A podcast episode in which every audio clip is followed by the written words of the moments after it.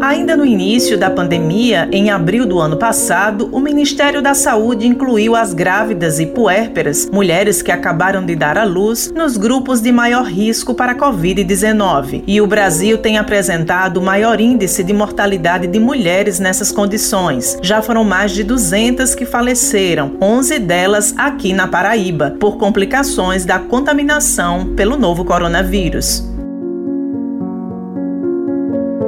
O teste positivo de gravidez é o marco inicial de um período de profunda transformação na vida da mulher, especialmente quando se trata da primeira experiência da maternidade. Formada em administração de empresas, Sara Machado deu à luz a seu primeiro filho em janeiro do ano passado. No segundo mês pós-parto, a pandemia foi decretada. O meu esposo começou a trabalhar em casa e ficamos em isolamento, longe dos meus pais, que são idosos. Então, eles passaram mais de quatro meses sem ver o seu primeiro neto, tendo apenas contato pelas redes sociais. Graças a Deus, eu tive o apoio dos meus sogros, que me ajudaram a passar por esse momento de exaustão que o pós-parto traz. Então eu tinha muito medo de pegar essa doença, pois eu estava amamentando e meu filho precisava muito de mim neste momento. Eu tinha medo de ter que me afastar dele caso eu adoecesse. Foi uma sensação terrível, muito angustiante. Desde então, a rotina de Sara e do esposo tem sido completamente diferente do que imaginavam, adaptada ao contexto de afastamento social e a uma série de preocupações extras com eles e seus familiares. Eu já havia feito planos para depois da licença maternidade, mas eu não pude dar continuidade a eles. Pretendia voltar ao mercado de trabalho, colocar meu filho no berçário para que ele pudesse socializar, se desenvolver e não ter que ficar limitado a viver dentro de um apartamento. Hoje ele tem um ano e um mês. Eu comecei recentemente a busca por uma escolinha, pois chega um tempo em que ele precisa ter contato com outras pessoas, com outras crianças, mas o momento voltou a ficar tão crítico, os casos aumentarem drasticamente que eu terei que adiar esses planos também no momento. Por enquanto, eu estou tendo que buscar meios de desenvolvê-lo em casa com o que eu tenho ao meu alcance. A estudante de odontologia Caroline Cavalcante, após seis anos, engravidou do seu segundo filho durante a pandemia e, com quatro meses de gestação, ela positivou para a Covid-19.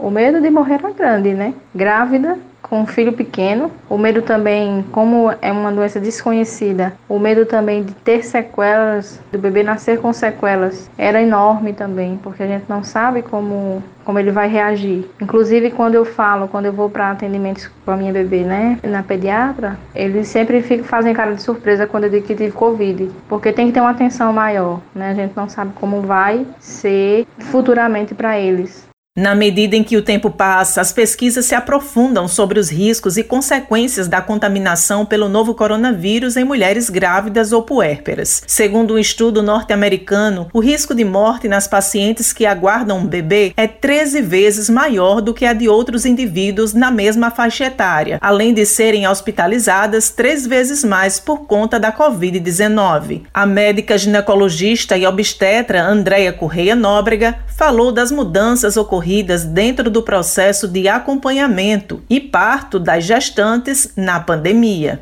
Os profissionais ligados à assistência à saúde da mulher, em especial à obstetrícia, certamente tiveram uma maior preocupação. E isso se intensificou com o aumento do número de morte materna nesse grupo etário, né, nas gestantes e puérperas. Então é de fundamental importância, né, que as gestantes e puérperas estejam assistidas, não negligenciem o pré-natal e que de fato compreenda os riscos riscos inerentes à doença e as complicações que podem levar ao binômio mãe-bebê. Com os trabalhos técnicos de Talita França, produção de Raio Miranda, Josi Simão para a Rádio Tabajara, uma emissora da EPC, empresa paraibana de comunicação. que era amor quando te achei